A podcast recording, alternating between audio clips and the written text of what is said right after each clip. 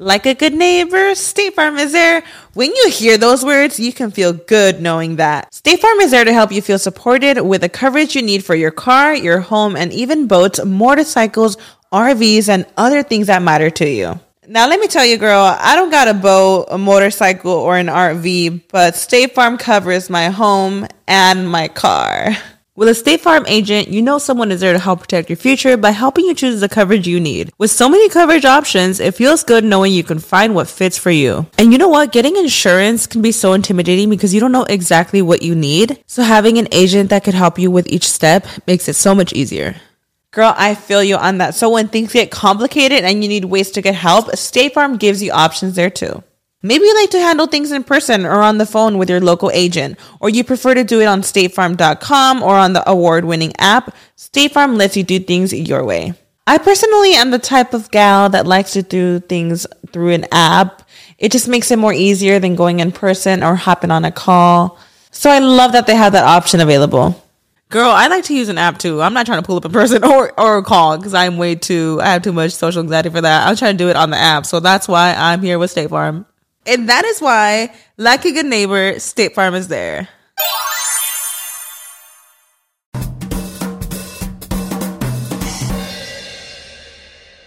Hello, mi gente amada, y bienvenidos a un nuevo episodio de Bla Bla Bla. Muchísimas gracias a todos los que están escuchando, desde donde sea que estén escuchando. Les espero que estén bien, espero que estén pasando un momento agradable, espero que si están limpiando sus platos, están limpiando la bañera, sé que me escuchan mucho limpiando, es normal. Eh, limpien bien, les iba a decir, que queden los bordes entre las baldosas, entre la cerámica blanco, que quede una cosa que tú digas, yo puedo comerme un sushi en mi bañera. ¿Ah? Le dices a tus visitas, ¿me quieren ver comiendo sushi, sushi en mi bañera? Dice, dice, dije sushi. Voy a decir sushi. ¿Me quieren ver comiendo sushi en mi bañera? No, Led, gracias. Ah, bueno. La opción está en la mesa.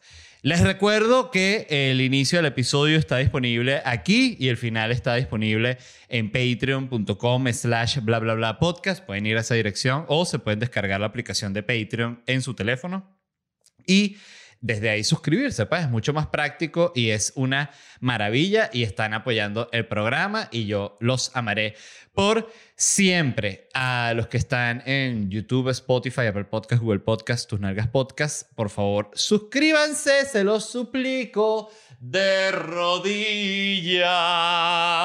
Ese es el, tipo que, que, te suplica pero cantando, ¿no?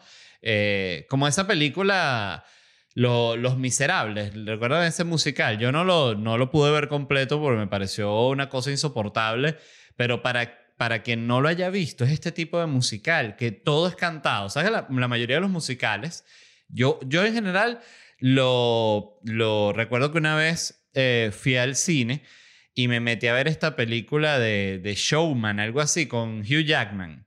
Yo no sabía que esa película era un musical porque fue esas veces que vas para el cine y eliges cualquier película así porque te salió ir para el cine y te metes a ver la película, ¿no? Y genuinamente no sabía nada de la película. Entré a la sala por, porque era una película de Hugh Jackman y a mí Hugh Jackman me parece tremendo actor, me gustan sus películas, me parece un tipo hermoso, en fin, tiene todo lo que necesita para que a mí me interese ver una película de él, ¿no? Y digo, ah, mira, una película de Hugh Jackman, seguramente la voy a pasar bien. Y era este musical, una cosa horrorosa. Eh, y recuerdo que lo, lo dije en su momento, o sea, no hay cosa más espantosa que entrar a, una película y sin saber que te toque un musical. Porque si tú vas a un musical de manera voluntaria, bueno, tú sabes a lo que te estás exponiendo. Pero, pero cuando te agarra por sorpresa, tú dices, pero esto, esto es un musical, te sientes como atrapado, de verdad, como que te como que te jodieron. Y, pero lo, lo, iba a decir por otra cosa, ¿ves? Y se me, y se me fue la mente. Esas, esas son las cosas, pero bueno, creo que incluso estuvo, estuvo mejor, ya me acordaré.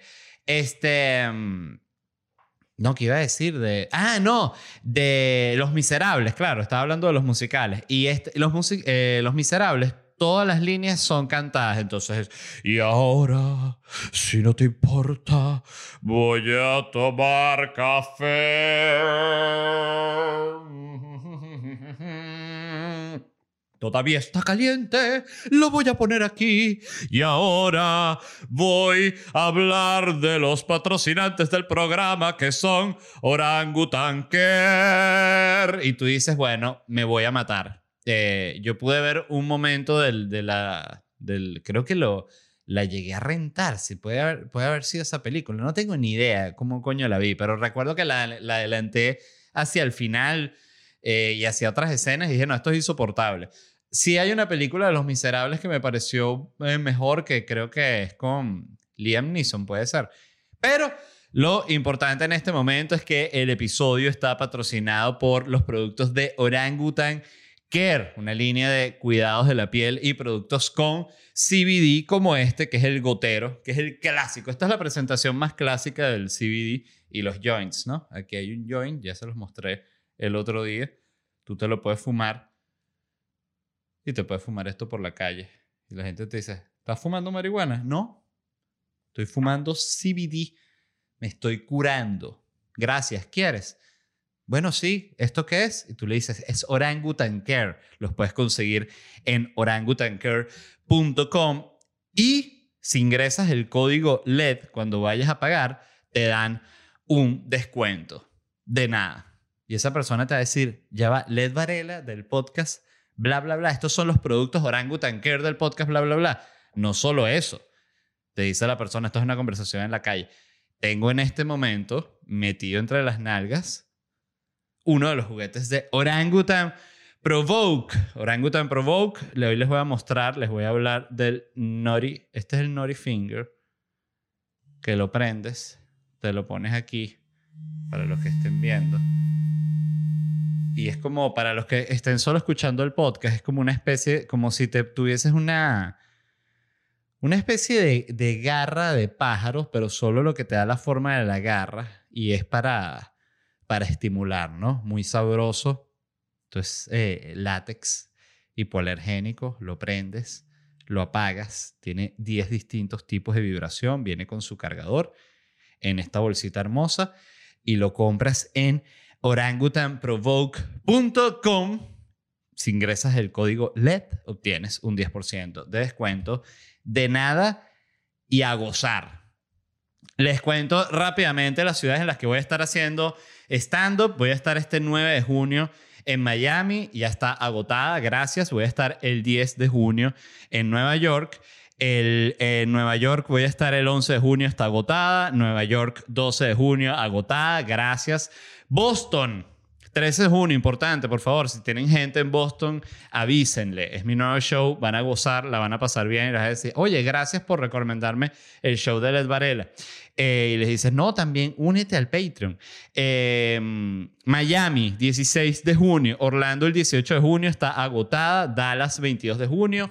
Houston, el 23 de junio. Miami, 30 de junio. Ciudad de México, el 3 y el 4 de julio. Orlando, el 23 de julio. Chicago, 30 de julio. Agosto, el, el Nashville, el 1 de agosto. Panamá, el 6 de agosto. Y Washington, D.C., el 24 de septiembre. Voy a tomar un poco de agua. Y les doy una noticia increíble que es con la que inicio lo que les voy a hablar hoy. Y es que ya oficialmente inició la era de los robots asesinos. Entonces no es que, que leí un tweet, no, no, no. Es que inició oficialmente porque un dron autónomo turco persiguió como unos soldados libios. No se sabe si los mató a todos, si los hirió, se sabe que los atacó. Pues eso es una... Me imagino que por las condiciones de esa guerra como que no se sabe tan rápido qué sucedió exactamente, pero se sabe ya que los turcos liberaron este dron para que, bueno, para que matara gente, pues de una. Así, el dron se llama, ya les voy a decir, es un modelo, un STM Cargo 2. El drone STM Cargo 2 es el primer, primer robot asesino. Entonces, esto es una gran noticia para todos los que crecimos viendo Terminator, que jamás nos imaginamos ver un futuro de robots asesinos. Llegó el día, hoy. Vea que, el, calendario ahí en su celular.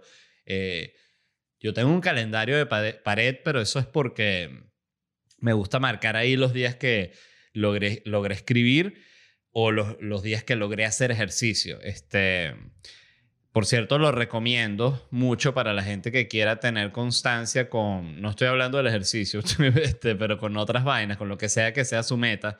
Es muy buen recurso, muy buena herramienta tener un calendario que tú puedas ver. O sea, no es lo mismo el calendario este de mierda del celular que te tienes que meter y abrir el calendario, ya que estoy, y hay que ver la bolita, esta bolita de color. No, no. Esto es un calendario clásico a la antigua que tú con tu marcador chachas marcas una cruz y dices ese día lo que sea que tú hiciste que tú quieras hacer. No, que yo quiero hacer 100 flexiones al día. Bueno, ese día hiciste tus 100 flexiones. No, que ese día yo quiero saltar la cuerda media hora. Bueno, ese día tú saltaste la cuerda media hora.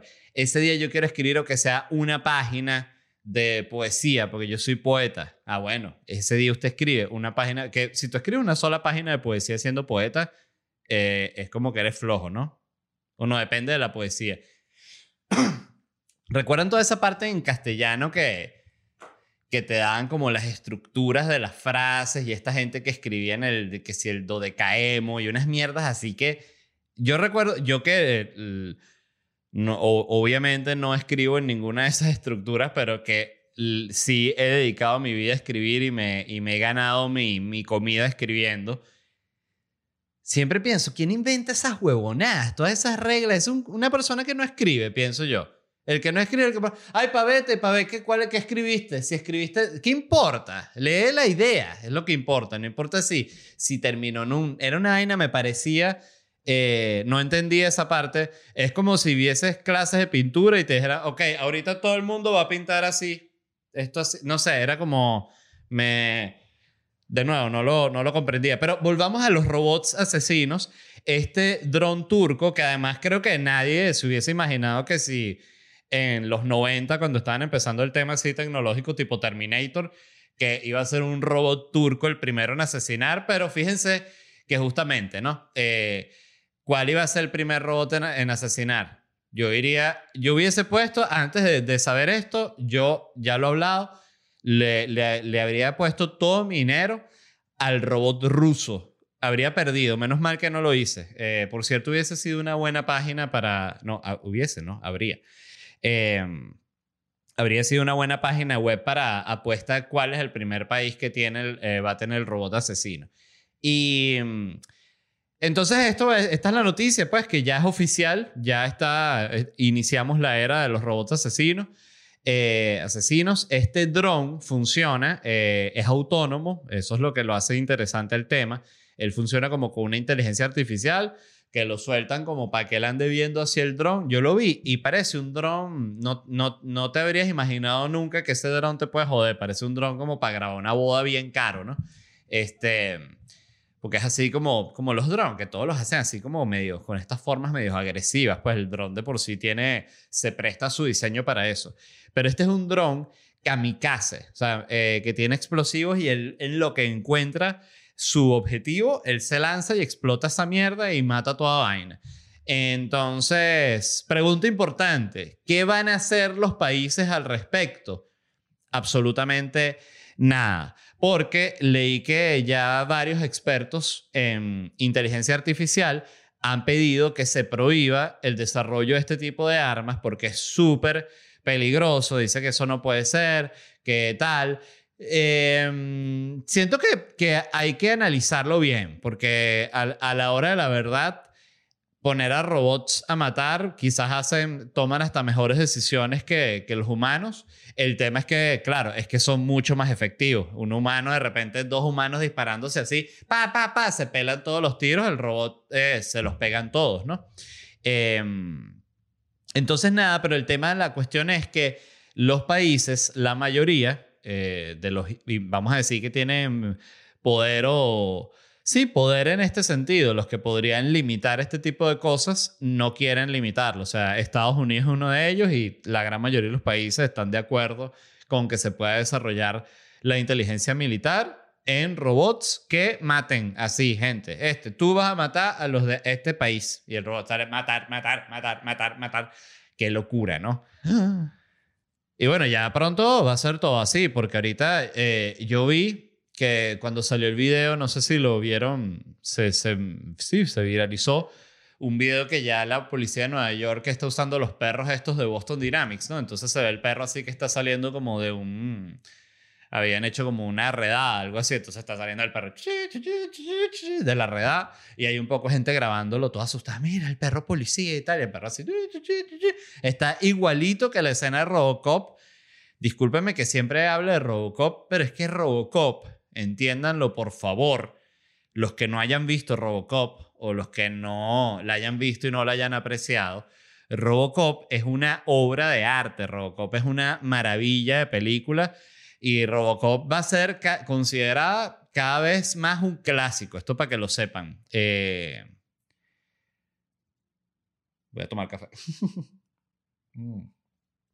Aquí es donde estaría buenísimo siempre tener una persona eh, sentada aquí como una especie de psychic, porque así eh, mientras yo tomo café, él podría decir, ¿qué tal está ese café? yo, mm, buenísimo. Eh, y sigo hablando. Entonces, em, ¿cuál es la pregunta que nos estamos haciendo?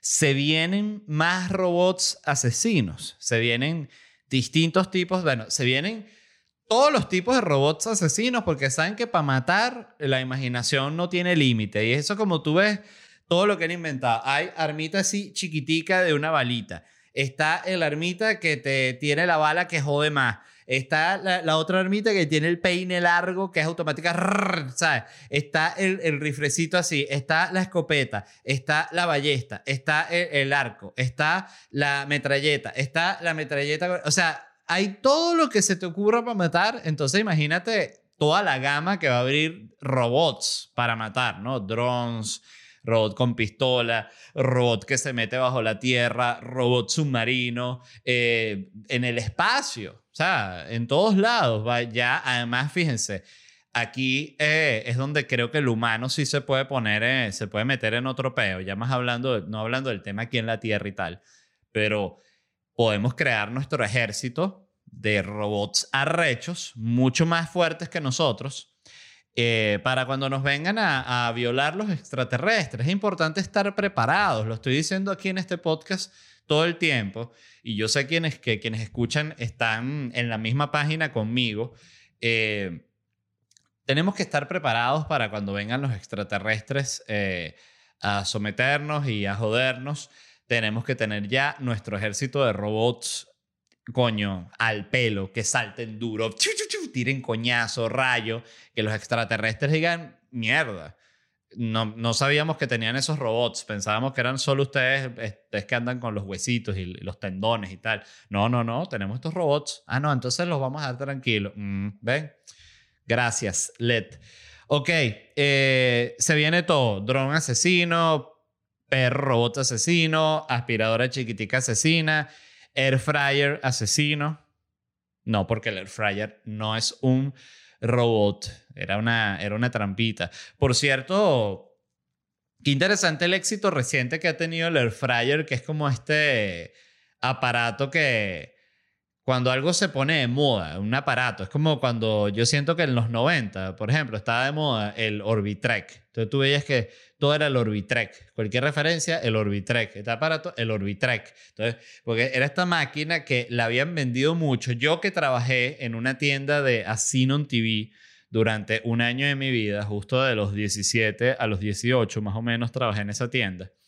Eh, de lo que más vendíamos era el Orbitrek ese de mierda, que recuerdo además que la, caja pesaba como 36 kilos o algo así, y lo recuerdo porque me tocaba ir a llevar la caja para el carro del cliente y pesaba que jode la maldita caja. Y, yo era un jovencito así flaquito que ni sabía de la vida. Eh, por cierto, eh, creo que ese es el único trabajo en mi vida que tuve que, que recibí propinas y y era qué, qué, qué sentimiento tan sabroso cuando te dan una buena propina. Hablando de propinas, leí que hay toda una, hay toda una polémica porque Spotify quiere activar una opción que es como para que la gente le dé propina a los artistas y le dé propina a los podcasts. Un poco como, a ver, Twitch tiene eso eh, estandarizado, es lo normal, todo es con propina, todo es regalito, todo es regala suscripción. Este, es interesante como en otros medios que son quizás un poquito más adultos, como es el tema de, de Spotify. No porque diga que Spotify es más adulto, pero diría que sí. Eh, fíjese lo que acabo de decir, no porque diga que Spotify es más adulto, pero diría que sí, o sea, una taradez, discúlpenme. Eh, Spotify es más adulto que Twitch, definitivamente, a pesar de que también adolescentes y chamitos usen Spotify para escuchar música. El punto es que van a activar esta opción en, Spotify para dar propina. Entonces se arrechó todo el mundo. Se arrechó la gente que está recha porque no paga Spotify. A mí me genera mucho conflicto ese tema porque yo siento que deberían pagar, creo que es lo justo, pero por otro lado, la plataforma es muy buena y también es muy necesaria para que el artista se dé a conocer. Entonces hay un balance ahí muy coño de madre. El punto, que sí es verdad, es que los de Spotify están multimillonarios y quizás podrían pagar mejor, pero también me parece absurda esa, esa visión como de si pagaran más el artista fracasado, el que tiene, que tiene el, solito con la guitarra que no lo escucha nadie, podría, ese carajo no va a vivir nunca esa vaina. Entonces eso también es una otra parte que hay que asumir, que es que el artista que está pelando, que está fracasado de bola, no porque Spotify pague un poco más, ellos van a poder vivir de eso. O sea, la diferencia va a ser para, yo diría incluso que más para los intermedios. Pero el punto es que generó como indignación, eh, según el artículo que leí, porque decía, claro, Spotify está activando esta opción de las propinas para ellos no tener que pagar, o sea, como para pasarla a correr la arruga al cliente. No, no, dale tú, tú págale, tú, tú, tú que lo escuchas, págale. Entonces, bueno, ahí está. Y mm, a mí me parece que está bien que lo implemente, era lo que iba a decir, no estoy en contra. Yo cuando veo Twitch, que, que es un medio que uso ahorita bastante, dependiendo de la semana, pero lo uso bastante, tú ves que es normal, que el streamer está jugando y está teniendo una buena partida y regalan suscripciones y le ponen challenge y el tipo, si los cumple, le, dan también tantas suscripciones que para él se convierte en dinero, pues si te regalan 100 suscripciones a 5 dólares, son 500 dólares. O sea, te están dando 500 dólares de un coñazo ese mes, ¿no? Esas suscripciones se, se vencen ese mismo mes, pero es normal que funcione así. Por otro lado, Twitch le paga al streamer por la publicidad que sale en su vaina. Entonces siento que Twitch, a pesar de que no conozco bien cuál es la diferencia de pago, me, pareciera, me, parece que Twitch lo maneja mejor el tema de que el creador de contenido pueda vivir de lo que hace ahí. En Spotify es imposible. O sea, tú para que vivir que sí de lo que te da Spotify tienes que ser literalmente Bad Bunny. Pero volviendo al Air Fryer, les decía, fíjense la vuelta que di gigante, empezándome por lo de Asinon TV, pasando por el Orbitrek para la, propina, volviendo al Air Fryer. El Air Fryer es un aparato que pegó, ¿no? Eh, se hizo famoso. Y me llama la atención porque no sé si ustedes, los que tienen un, air fryer en su casa, lo han visto, pero lo interesante es que tiene esta apariencia como medio robótica. Le pusieron estos botones arriba, pip, pip, pip, pip, dependiendo del que tú tengas, pero el mío es así como muy sencillo que solo cambias modo que si de nuggets a, a pollo, a pez, a carne, no sé. Ay, me dio como alergia, ya, disculpen. Uy. Y, y un día me puse a ver, pero ¿qué es este aparato? Y lo, lo, le saqué la canasta del air fryer y lo vi así como por debajo. Y el air fryer lo único que es es una hornilla eléctrica que lo tiene arriba, una hornilla clásica de estas de hornilla eléctrica, así que es como un, una espiral, ¿no? Y, y un ventilador. Es una hornilla con un ventilador. Entonces el ventilador echa el calor para abajo y va cocinando la vaina. Pero no es más que una hornilla con un ventilador. Es, es así de sencillo. Es el aparato más básico del planeta, el air fryer. Y siento que la combinación de por qué es tan bueno y por qué ha sido tan exitoso es justamente porque es un aparato prácticamente primitivo como tecnología, pero tiene esta apariencia como más moderna, como que digital, pero es una hornilla con un ventilador y más nada. Eso es para los que no hayan visto un air fryer, los que ahorita que imagínense que está escuchando un reparador de air fryer ahorita y que, ah, bueno, entonces ahorita Les Varela me va a enseñar a mi air fryer. Tira el tipo, no, pero disculpa, Juan, estás molesto porque te estás divorciando. Es verdad, es verdad, disculpen. Em, ajá, esta noticia eh, me pareció, me llamó mucho la atención y es que Estados Unidos, el gobierno de Estados Unidos, planea regular las criptomonedas. ¿Ok? Activos. Los criptofans están en este momento. ¡No! Tenemos que estar sin regulaciones para siempre. Eh, las autoridades financieras de Estados Unidos se están preparando para regular activamente el mercado de criptomonedas de 1.5 trillones de dólares en medio de crecientes preocupaciones por la falta de supervisión. Claro, eh, esto se veía que iba a pasar. Esto siento que es obvio. ¿Cuánto tiempo iba a estar todo ese dineral así sin estar regulado y sin que nadie le pueda, sin que los gobiernos sobre todo le puedan meter mano y agarrarlo. Eh, y lo digo en el sentido bueno como en el sentido malo. El encargado de regular esto, que, que es la, como la, la institución del, del, de la moneda aquí en Estados Unidos, se, que se llama Michael Su. El apellido es H-S-U. No sé cómo se pronuncia ese nombre. Michael Su dijo que las nuevas técnicas dan lugar a un sistema bancario en la sombra, más grande y menos regulado. Ok, esto va a traer un montón de consecuencias en el mundo del cripto, ¿no?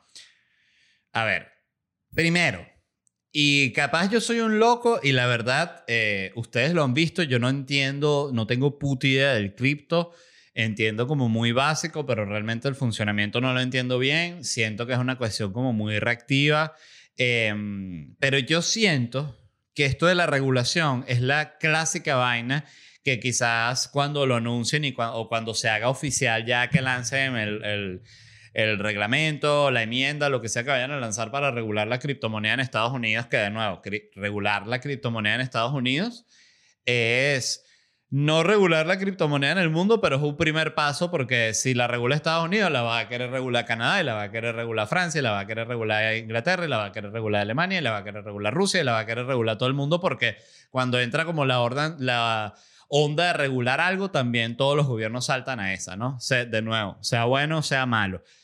Yo siento que esto inicialmente, esto es eh, mi visión, de nuevo, eh, aclarando, ignorante del tema, pero lo que yo creo siento que cuando lo hagan oficial se van a desplomar los premios, los premios, los precios del Bitcoin.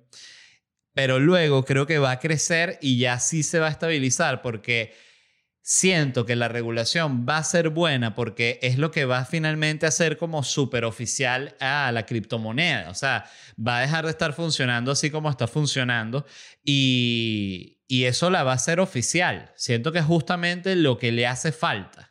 Eh, no sé si me explico, pero siento que cuando te regulan, ya es cuando, ah, ok, existes, eres una vaina, eres parte de la sociedad, es necesario y justamente por eso tienes que estar regulado. Es como cuando regularon la televisión. O sea, cuando salió la televisión no estaba regulado porque era, había un canal con dos programas, pero ya una vez que hay cientos, que hay miles de canales, ya tienen que decir, ok, esto es lo que se puede mostrar a estas horas, ¿sabes? Esto es lo que se puede hacer hasta, en, tal forma, esto es de lo que se puede hablar, de lo que no se puede hablar, todo en el sentido de, sobre todo, proteger a menores y cuestiones así, pero tienen que haber un mínimo de reglas. Y, y lo otro que creo es que la criptomoneda es la moneda del Internet, ¿no? Y siento que le está pasando lo mismo que le ha pasado al mismo Internet, que es también, Internet cuando surgió era la cuestión más libre del planeta. Eh, incluso al inicio era, yo diría, tú puedes, tú puedes conseguir lo que se te diera la gana, de verdad. El Internet cuando arrancó, que yo me siento muy afortunado de haberlo vivido, era un lugar muy distinto al que es ahora muy, muy, muy diferente. Y no, solo estoy hablando a, a nivel de lo que veías, sino en el cómo funcionaba. Era muy distinto y sobre todo era muy libre. Se le, se le sentía. Ahora no es así, sigue siendo libre, pero ya está regulado. Eh, el mismo YouTube. Tú podías tener en YouTube programa de lo que se te diera la puta gana. Ahorita hay un montón de reglas que tú tienes que, que sí, que cubrir en YouTube. O sea, porque si no, no puedes ni siquiera subir tu programa. Eh, más toda la inteligencia artificial que ya de por sí detecta lo que tú estás escribiendo, de lo que tú estás hablando. A mí me llamó la atención que yo estaba haciendo un, un stand-up aquí en Miami y estaba hablando de la, de la vacuna, el día que me vacuné y tal, y dije de la Johnson Johnson y dije algo así como que me puse la Johnson Johnson, este, que, que es la que viene con doble coágulo, una cosa así, eh, parodia, entonces ya, ves aquí, ya en este momento todos los... Eh, vainas de inteligencia artificial de todas las plataformas en las que se está subiendo el archivo del podcast ya están detectando que yo estoy hablando de la vacuna. Y, y me llamó la atención que alguien subió la historia, sabes que suben la, graban las historias y te etiquetan del show. Y yo estaba hablando de esa parte y estaba hablando de eso, de la vacuna, y salí abajo, le habían puesto en la historia de Instagram una advertencia que eh, desinformación sobre la vacuna, si quieres saber información verdadera, aquí una etiqueta así. Y yo dije, mierda, qué loco. Este, no sabía que llegaba a ese nivel, este, pero es en todo, en todo, en todo. Incluso me pasó, eh, sin ir muy lejos, estaba... Eh, ¿Qué fue lo que hice? Estaba buscando sobre... Ah, sobre otra noticia de las cuales les, voy a hablar hoy, que es que Facebook cambió la... Ya cambió la cuestión de la inteligencia artificial que detecta la desinformación para que se pueda decir que el COVID eh, fue creación humana porque ahorita ya se está como que haciendo un poquito mucho más pesada la teoría de que el COVID fue un virus de laboratorio, ¿no? Y, y estaba copiando un pedazo de eso, lo puse en el, en el, en el, porque era un pedazo grande, sí lo quise, lo puse en el traductor de Google para pegarlo rápido, solo la cita. Y y el traductor de Google me lanzó la advertencia de que en los temas del COVID, no sé qué tal, y dije, mierda, todo, en donde sea que tú pegues la vaina, te sale una advertencia, me, debo decir que me incomoda y me da rechera. O sea, siento que es como, es omnipresente la vaina, genuinamente omnipresente porque es, es una, dos empresas dueñas de todas las empresas, de todas las redes sociales. Y, ajá, entonces, para cerrarlo, el tema de que van a regular la criptomoneda. Eh, es lo mismo que el Internet. Empezó súper libre y llega un momento que se hace tan grande que lo regulan. Es, casi que lo normal de la sociedad humana, porque además no es que lo regula los países occidentales, no es que lo regula los países capitalistas, no es que los regulan todos, a su manera, de una u otra forma, pero los regulan. Y lo mismo iba a pasar con la criptomoneda. Siento que es más que obvio, sobre todo ya que lo anunciaron. Pero pero bueno, en fin, este, para que sepan eso los que están en, activos con la, con la cripto. Voy con otra noticia. Esta es que hicieron un estudio que dice que las personas narcisistas podrían tener un mayor riesgo de adicción al ejercicio debido a su enfoque en superar a los demás, sugiere un estudio. Eh, esto es como de estos estudios doctorobio, capitanovio, Tipo, si le das, hicimos un estudio de que si le das mil dólares a una persona mensual extra, se pone contento. ¿Ah, sí? ¿Y qué dijo el estudio? Que 100% de las personas se pusieron, se pusieron contentas. Todo tipo. La gente flaca, gente gorda, gente asiática, gente chiquita, todos contentos. Bueno, esto es así. Y pero el estudio lo que buscaba era como que indagar más sobre dos tipos específicos de narcisismo. Yo no sabía que existían distintos tipos de narcisismo. Me llamó la atención porque eh, los tengo casi todos. no, estoy jodiendo. Y, mm, pero busqué y todas las páginas que vi así que me arrojó Google, muchas eran tipo estas así tipo tupsicología.com, que no es que, no es que tenga nada malo, pero son páginas que suelen tener, eh, según las he visto yo, como información muy básica, muy genérica y viven más como el del Google Ad, siento yo. Pero decían que habían, habían listas, lo que les quiero decir, que tenían 12 tipos de narcisismo, 9 tipos de narcisismo, pero como lo más, la más seria que vi y que tenía que ver también con medio con lo que decía el estudio, era estos tres tipos de narcisismo. El narcisismo exhibicionista, que es el cual necesita la admiración de los demás. Para ello, no duda en exagerar o inventar sus logros y o talentos. Esto, bueno, he conocido en mi vida cantidad de gente así. Este, el narcisista introvertido es el cual busca la atención de los demás asumiendo el rol de víctima mediante estrategias de manipulación sutiles. Bueno, esto también, la clásica persona que de repente sufrió algo este, fuerte y lo utiliza constantemente como para estar manipulando a los otros, ¿no? El narcisista tóxico es el cual satisface sus necesidades de admiración a través del control, el poder y el acoso, haciendo sentir a los demás inferiores. Esto suena como más a, al tipo también de tipo acosador sexual, tipo, no se puede mencionar, tipo Harvey Weinstein, ¿no? Como que podía tener eso, como que un tipo tan, justamente, eh, estoy aquí hablando sin saber, pero quizás justamente en su apariencia tan desagradable, eh, equilibrada con este poder abusivo y acoso violador intenso que tenía ejerciendo su, su, su, posición de poder ahí como uno de los ejecutivos más grandes de Hollywood.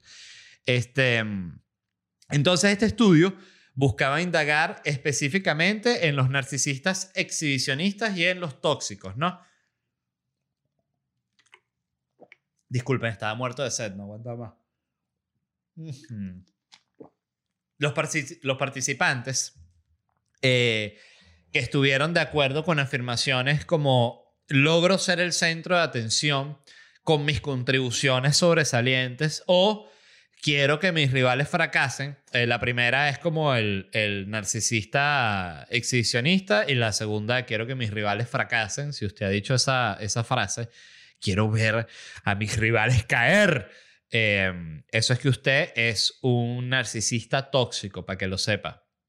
Yo, lo, yo he tenido pensamientos de narcisismo tóxico también, debo aceptarlos. Eh, fueron ligeramente más propensos, o sea, las personas que hacían este tipo de statement o que estaban de acuerdo con este tipo de statement, eh, eran más propensos a estar de acuerdo con afirmaciones como el ejercicio es lo más importante en mi vida. Entonces eh, crearon como esta unión entre esas dos cosas, ¿no? Y se cree que los individuos narcisistas podrían usar el ejercicio para demostrar que son mejores que los otros. Yo he tenido varias personas cercanas que son muy, muy, muy atléticas, hacen mucho ejercicio y lo hacen cero por un tema narcisista y lo hacen 100%, estoy pensando en estas personas, por un tema de salud, porque les gusta sentirse bien, les gusta tener su, el, bueno, como te sientes cuando haces ejercicio que genuinamente te sientes bien. El, el mayor ejemplo, yo por ejemplo, que era una persona que tomaba muchísimo alcohol y fumaba muchísimo cigarro, eh, la diferencia entre, y esto, esto en este momento del programa estoy hablando solo para los que en este momento toman mucho y fuman mucho. La diferencia en cómo tú te paras en la mañana es tan bestial que no la puedes ni explicar, la, simplemente la vives. Es como que te sientes mejor y ya, y es una cosa obvia, no tienes tu cuerpo envenenado. Y mm, entonces creo que hay mucha gente que hace ejercicio por un tema de salud, por un tema de que el ejercicio de por sí te, te relaja, te hace sentir bien, te hace sentir feliz. Yo creo que justamente los profesionales del ejercicio, o sea, la gente ya más metida seriamente en el ejercicio, es más a la que se le nota este tema muy, muy competitivo, muy, muy narcisista de que eh, como que le sientes un poco en su discurso como que son los dueños de la verdad. No sé si me explico, como que esto es lo que se hace y esto no es así. Y, y, es una cosa como, por ejemplo, en nutrición constantemente siempre están saliendo como cosas que hay, hay cosas que ya son establecidas, pero hay otras que se, no, se descubrió la clásica del chocolate, ¿no? El, que, lo he dicho aquí, o sea, que sale y, no, el chocolate es lo peor, es el más cancerígeno. A los dos años, el chocolate es la cura del cáncer. Y a los dos años, el chocolate maltrata a los niños. O sea, entonces, bueno, pero ¿cómo es el chocolate? Eh, lo que quería decir simplemente es que me parece la conclusión, es que siento que si el narcisismo te lleva a hacer ejercicio, eh, literalmente te está dando más años de vida, te está dando salud, entonces es como que se podría decir que el narcisismo, si lo pones en la balanza real, real, no juzgado desde el, ay, sí, es un narcisista, no, no, no, de la balanza real así totalmente pragmática de salud versus juicio, ¿sabes? Se podría decir que es bueno ser narcisista, ¿no? No sé. ¿Ustedes qué opinan? Muchas gracias a todos los que escucharon. Recuerden que el episodio completo está disponible en patreon.com slash bla bla bla podcast y si quieren conseguir entradas para mis shows en vivo pueden visitar ledvarela.com.